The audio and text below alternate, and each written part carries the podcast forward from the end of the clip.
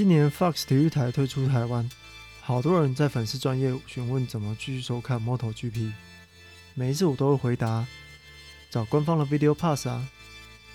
对我来说，支持喜欢的运动最直接的就是抖内，像买周边等等。买线上短播不也是抖内的一种吗？更何况还可以找两个一样喜欢赛车的朋友一起分享，其实不会花费太多。当然，每次大家问了之后，总会有其他车迷朋友推荐一些管道。我想搭配使用，大概不用担心看不到赛车。大家会一直在粉砖问这个问题，追根究底还是我们的触及率太低了。看来我们还是得要继续检讨。大家好，我是摩托笔记主编小薛。大家好，我是二号编小峰。那我们今天就来回顾一下，呃，意大利站的一些比较关键的一些事件。那首先呢是，呃，隔了很久啊，我们 MotoGP 又有出现死亡事件了。那上一次啊，MotoGP 有车手身故的时候是在五年前，在二零一六年。六月三号，啊，西班牙车手 Luis Salom 在央视巴塞隆那一站的练习赛中意外身故。那其实啊，MotoGP 这几年的安全性其实有有显著的提升。在二零零七年的时候啊，首次推出了气囊式的连身皮衣。那在二零一八年的时候呢，MotoGP 强制规定所有级别的车手都得使用气囊式皮衣。但是即便是安全性提升了，我们还是不能忘记。MotoGP 原本就是一个高危险的运动，那就算是气囊式皮衣啊，在某些场合下也是英雄无用武之地。例如啊，车辆直接碰撞啊，或是车或是头部重击，这些都是皮衣保护不到的地方。那回到穆杰罗的比赛，有些车手认为啊，Dorna 应该因为这个悲剧而直接没收这场比赛，例如说 Pecco Bagnaia 或是 Daniel Petrucci。呃，Moto MotoGP 车手啊，其实也是人嘛，他们会有一些情绪，那也会被影响，那会认为赛会应该要停止比赛，这也是人之常情。那当然也会有认为说比赛要继续的车手，例如 Jack Miller，毕竟这是他们的工作，他们的梦想。那今天有人因为这样子走了，车手们其实也没有办法，他们也只能够努力的跑一场精彩的比赛，帮这位小车手完成他们的梦想。那不知道车迷朋友有什么想法呢？我自己是觉得啊，比赛应该还是得要继续跑下去，要连着 Jason 的份一起努力。那这一站呢，其实呃，你也可以看到说皮衣啊，除了防护性以外啊，呃，Valentino Rossi 跟呃 Franco Morbidelli 他们的皮衣上面也有测试新的空力套件。接下来呢，我个人哦，针对这个脚本上的安排啊，觉得呃第二三点啊排在这个。呃，比较严肃的话题啊，有一点意见啊，因为第二三点啊，这个是一些场边啊，呃，该怎么说呢？它有关于这个场边排名吗，好像也不是，可是就是反正是一些场边啊，大家就是呃排位赛啊，或是起跑之前的一些小插曲这样子，那排在这么严肃的后体画面，好像是有点突兀了，不过。反正我们就来看一下哦，这个意大利站啊，呃，在排位赛呢有一些呃含有还蛮这个有趣的插曲哦，在呃综合成绩 FP one 到 FP 三完之后呢，小牛啊跟这个 Marc Marquez 啊必须要到必须要跑 Q one 哦，那 Marquez 呢从这个 Q one 开始啊就呃一直跟在小牛后面哦，那跟的程度呢，我相信。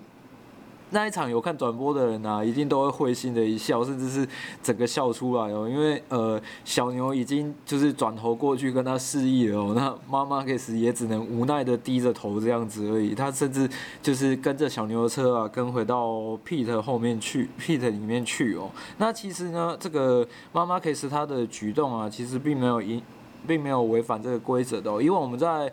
Moto3 看到的那些呃，他们有一些车手被判罚呢，主要是因为他们在 pit 区有很明显的呃慢下来，或甚至是停下来，等着这个呃有有人要冲到前面去去要去跟车的一个举动啊，这种有等车的举动的时候呢，才会被开罚的。那其实呃，MotoGP 呢，嗯。这几年看下来是没有这么明显的一个状况啊。那其实 Marc Marquez 呢，在这个哎是在赛后吗？还是在排位赛之后？我记得是在在呃排位赛之后他自己就讲了嘛。排位赛之后他自己就有讲说他他承认这是一这是他们自己的策略啦。那有一些就是外国媒体的推特其实有写到说，当其实当 Marc Marquez 他自己没有他自己知道自己速度不够快的时候。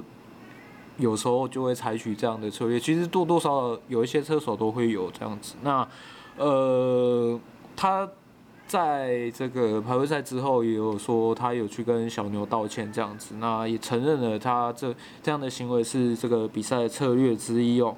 那再来呢，在起跑前啊，这个巴西尼尼哦出现了这个，呃，我转贴到这个粉砖上面去。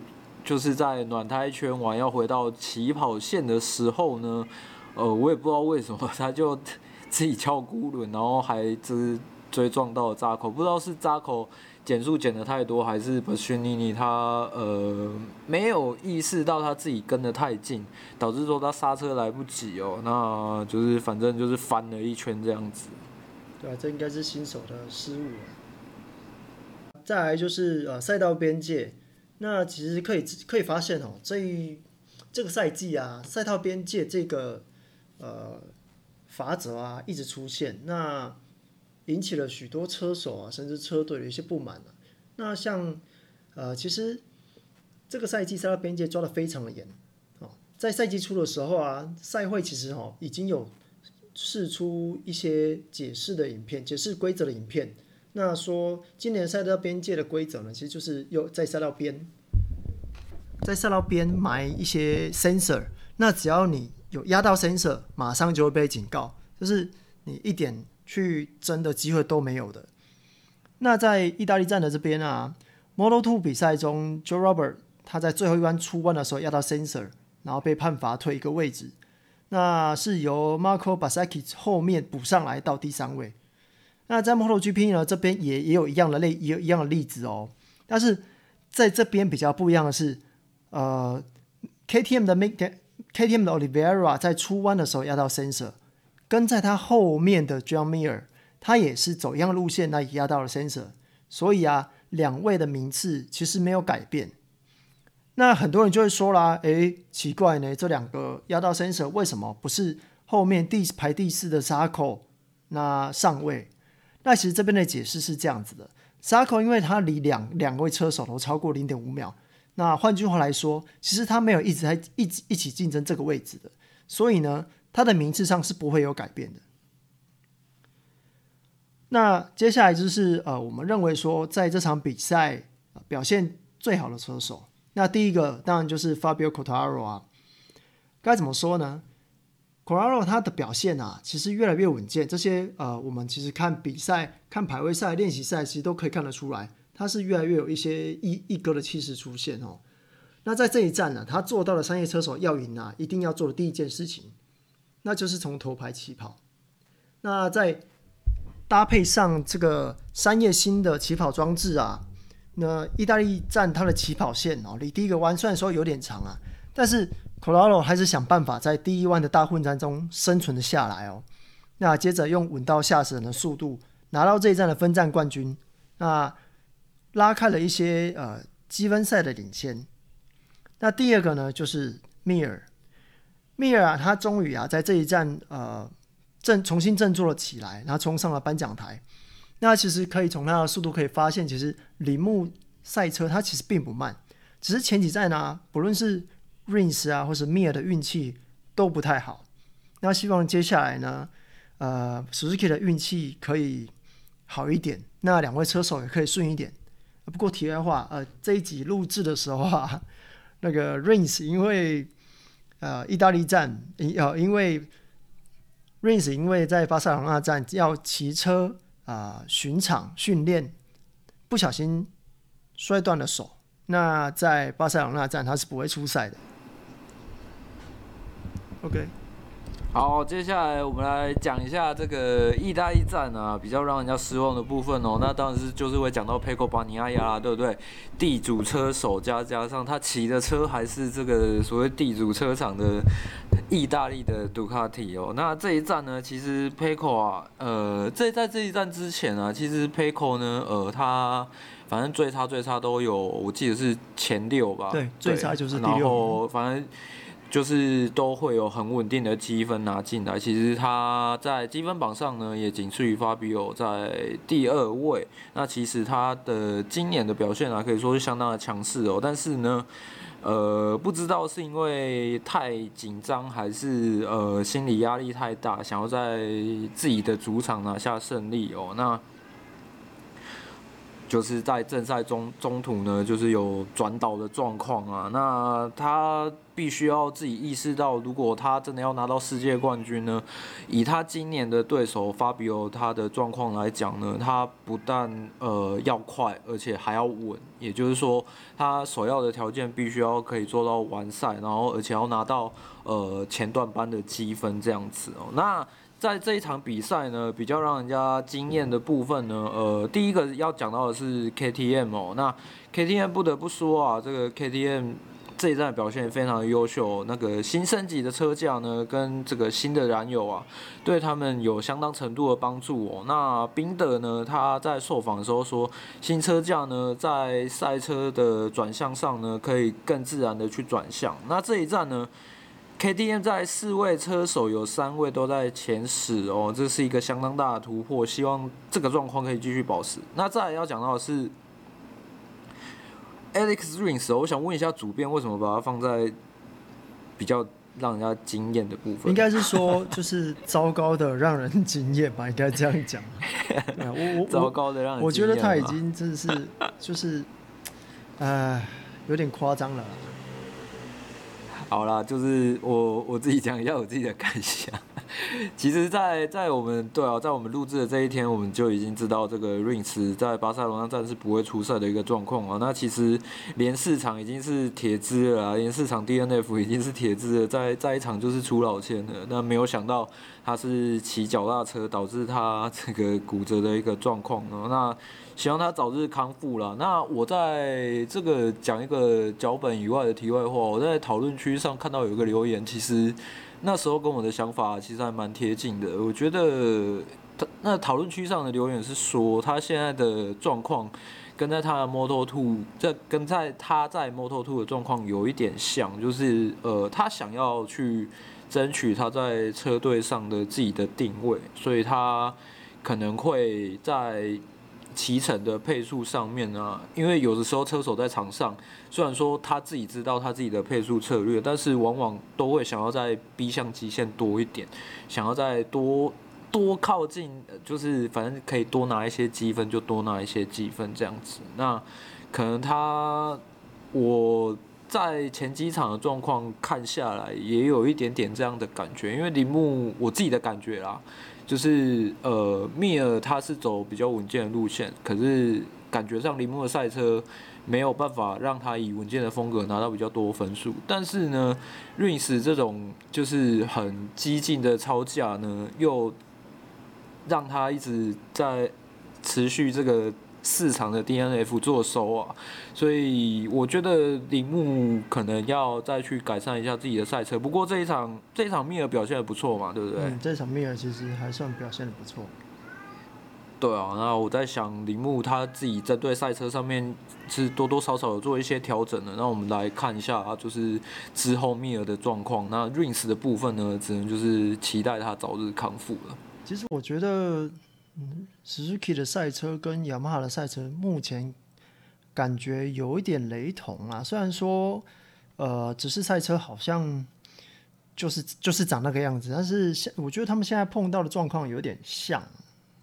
那就是希望，就是因为我我看起来三叶是已经呃已经把已经稍微 debug 了嘛，因为目前看起来状况就是这样子嘛。那就希望就是。Suzuki 这边啊，不论是车手、车队也好，可以就是继续加把劲啊。毕竟，我觉得他们他们表现应该不止如此啊。OK，那最后就是呃我们的呃 Q&A。那我有在就是就是在粉砖上面看到有人在问轮胎哦。那我们今天就来谈谈米其林轮胎。那首先先科普一下好了，因为我觉得可能知道当初呃统规轮胎换换供应商的原原委的车迷观众应该不多哈。那其实，在二零一六年啊，统规轮胎从普利司通变成米其林哦，当时是因为统规轮胎合约到期，那米其呃那普利司通呢，他们是不愿意续约的，原因很简单啊，因为他们认为哦，对于统规轮胎对他们来讲说效益已经没有那么大了。大家都知道普利司通是 MotoGP 的轮胎供应商，但是每一次啊，只要比赛出问题，那车手第一个怪的就是轮胎。我记得那个时候怎么怪，就是怪说啊，我后轮没有抓地力。那听起来是不是很耳熟？因为现在都说啊，我前轮没有抓地力。OK，那车手他们不会说自己，或者说自己的团队有问题。那第一个当战犯的就一定是统规轮胎。在这样子的发展啊，虽然说呃曝光率提升，但是车手们对轮胎的批判啊，对轮对轮胎上来讲吼是相当的刺耳。所以啊，普利斯通他们决定不续约。那个时候投标的投标的只有米其林一家。本来想说登陆普会不会想要从 Moto Two 跳上来 MotoGP，顺便把 MotoGP 吃下来。如果说贝奈利会不会跨从 WSBK 跨到 MotoGP 一起来用这这一起来吃下这统规轮胎？但是后来最终就只有米其林一家，那当然就只有米其林出现了。那经过这几年啊，大家都知道普利司通。跟米其林的轮胎擅长的地方不一样。我们刚刚讲的，普利司通擅长的地方就是前轮，那米其林呢是后轮。经过这些年，各家车厂其实也都针对轮胎啊，去对呃赛车进行优化。那特别是赛车的几何配重。那其实前几天呢、我记得小峰他有在粉砖上面发了一张图，然后显示出呃换了米其林胎之后，场地记录一直被刷新。那其实代表米其轮胎。它的进步，那以及呢，车队啊，他们对于轮胎的呃理解，还有赛车的调教，跟轮胎的配合度会更高了。那当然啊，我们是希望是米其能够推出更强大、更强大的性能胎，然后还有更稳定的品质。那小峰这边你有要补充什么吗？外国媒体啊，不管是在推特上面，或者是在自己的网页在撰写新闻上面啊，其实哦，往往都会把这个就是正赛的完赛时间啊，拿来做一个比较哦，比呃，比方说他们会呃，以下都是举例来说了，比方说他们会去看。呃，今年呃某一家车厂，比如说阿布利亚好了，他们呃距离第一名跟去年比起来呢，进步了多少？呃，来去做一个呃车厂在今年的赛车的准备上面的一个进步的验证。那在近九年的这个蒙加罗，我有去查过，这个圈数跟距离都是一样的。那近九年也也有包含这个，诶、应该是说进九场啦，因为去年没有比。嘛，对，反正就是进九场的蒙教赛事里面，也有包含了这个普利斯通时代的。那其实，在前八场的部分呢，其实他们时间都是差不多的。但是今年哦，法比尔骑出来的这个时间呢、啊？是快了十五十六秒啊！这个是一个，我觉得是一个很可怕的一个数字哦。这个代表说，嗯，米其林在他们自己的呃，不管是在前轮后轮上面，虽然我们对它的一些呃提供的轮胎可能在策略上面会有一些疑虑，不过就整体上看起来。呃，跟三叶他们今年在对米其林的轮胎的理解上呢，我觉得是有呃大幅度的一个进步了。嗯，大致上是这样。OK，那就看呃看大家还有什么问题想要问我们的话，也可以在粉砖上面直接留。那我们会在下一次或是每一次的那个呃摩托杂谈后面的 Q&A 这边回答大家的问题。那以上呢就是今天的摩托杂谈，那我们呃下次见，拜拜，拜拜。